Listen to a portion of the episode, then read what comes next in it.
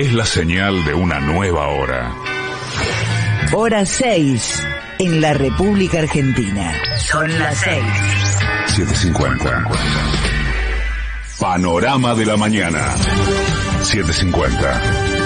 Derecho a la información. Hora 6, 2 minutos. En Buenos Aires la temperatura es de 17 grados 4 décimas. El cielo está nublado, humedad 88%. Con 56 votos a favor, 13 en contra y 3 abstenciones, el Senado le dio la sanción definitiva al acuerdo con el FMI, por lo que el Poder Ejecutivo quedó autorizado para refinanciar la deuda contraída por Mauricio Macri.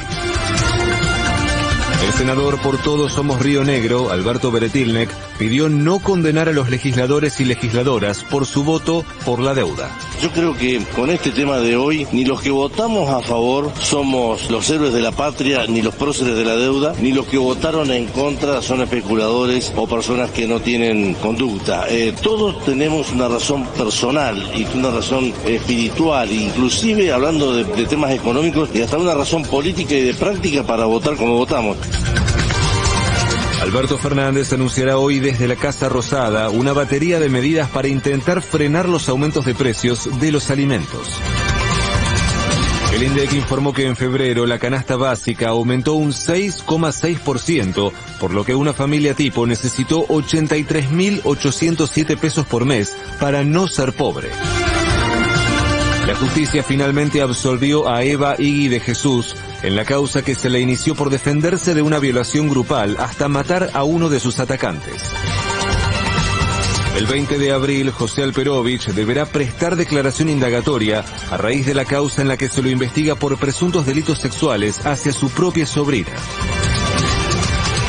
El Ministerio de Salud informó que las personas que necesiten viajar al exterior y tengan en su esquema de vacunación dos dosis de Sputnik V podrán acceder a una cuarta aplicación con vacunas aprobadas por la Organización Mundial de la Salud.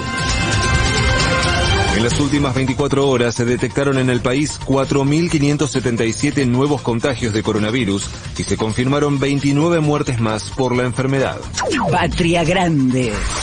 La justicia de Perú otorgó un indulto humanitario al expresidente Alberto Fujimori en la causa en la que había sido condenado a 25 años de cárcel por el delito de corrupción y de lesa humanidad. De afuera. Bielorrusia denunció que al menos dos misiles ucranianos cayeron en su territorio. Ucrania informó que durante el jueves casi 4.000 personas pudieron ser evacuadas de zonas de combate gracias a los corredores humanitarios. Rusia bombardeó durante la madrugada el aeropuerto de Lviv en el oeste del país, cercano a la frontera con Polonia. Pelota.